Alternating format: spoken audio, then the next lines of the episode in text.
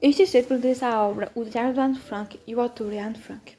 Sexta-feira, 9 de outubro de 1942.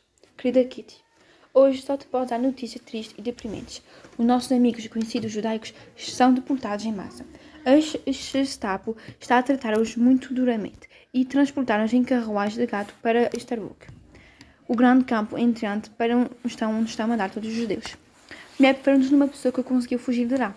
Deve ser terrível, Starbuck. Não dão conta nada de comer às pessoas, muito menos para beber, pois a água está disponível apenas uma hora por dia.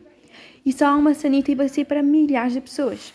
Os homens e as mulheres dormem nos mesmos quartos e muitas vezes rapam as, rapam as cabeças às mulheres e às crianças. A fuga é quase impossível. Muitas pessoas têm aspecto de judias e são identificadas pelas cabeças rapadas.